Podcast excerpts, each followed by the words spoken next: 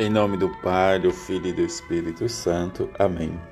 Tende coragem, eu venci o mundo. Segunda-feira da sétima semana da Páscoa. Evangelho de João, capítulo 16, versículo de 29 a 33.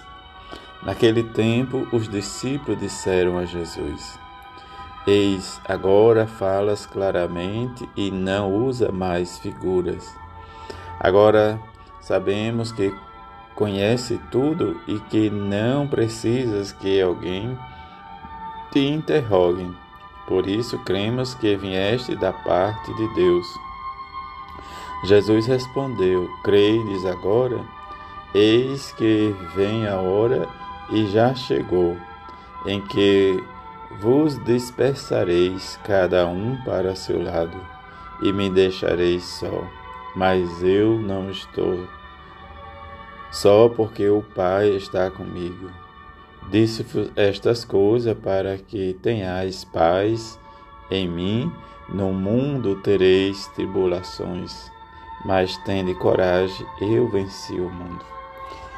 Nesta segunda-feira, a igreja celebra a memória de Santa Rita de Cássia.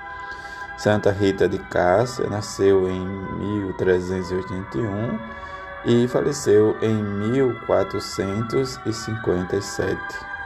Invocada como intercessora poderosa em casos desesperados, entrou numa comunidade das Angustinianas em Cássia, Itália. Depois do assassinato de seu marido, o homem violento que ela tinha convertido a uma vida de autenticamente cristã pela força de sua paciência e mansidão. Passou 40 anos no convento numa vida notável por sua fidelidade e austeridade. Na Quinta-feira Santa de 1000 441 recebeu a marca na testa de um dos espinhos da coroa do, da coroa dos espinhos de Cristo. Foi sepultada em Cássia, a basílica construída lá e dedicada ao seu culto é um lugar de grande peregrinação. Diante desta mulher que passou grandes tribulações, grandes momentos de angústia e que superou por meio da oração e da penitência, em que ela se entregou totalmente a Jesus. Isso que nos diz antífona de entrada: Recebereis a força do Espírito Santo que descerá em vós e dareis testemunho de mim até os confins da terra. Diante desta semana em que rezemos pela unidade dos que professam a fé em Jesus Cristo.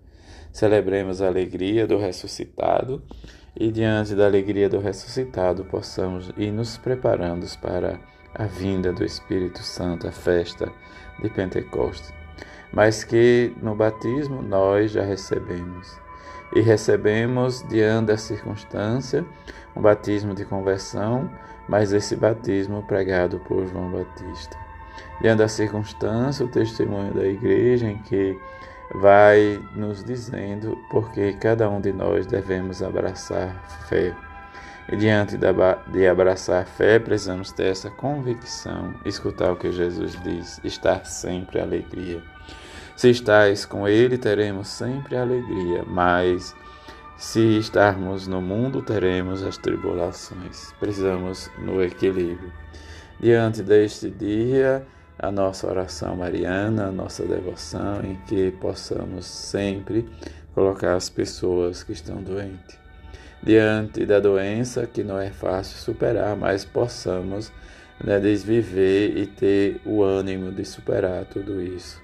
Em que conviver e viver com Jesus e que peçamos a Ele por meio da sua mãe, a Virgem Santíssima e São José, seu, seu pai adotivo que nos livre de todo mal e de toda circunstância que nos distancia dele, e que não desistimos de lutar pela vida, e que rezemos a Nossa Senhora da Saúde, em que viver esta catequese mariana, mesmo que seja um momento rápido, mas precisamos entender que ela é a cheia de graça.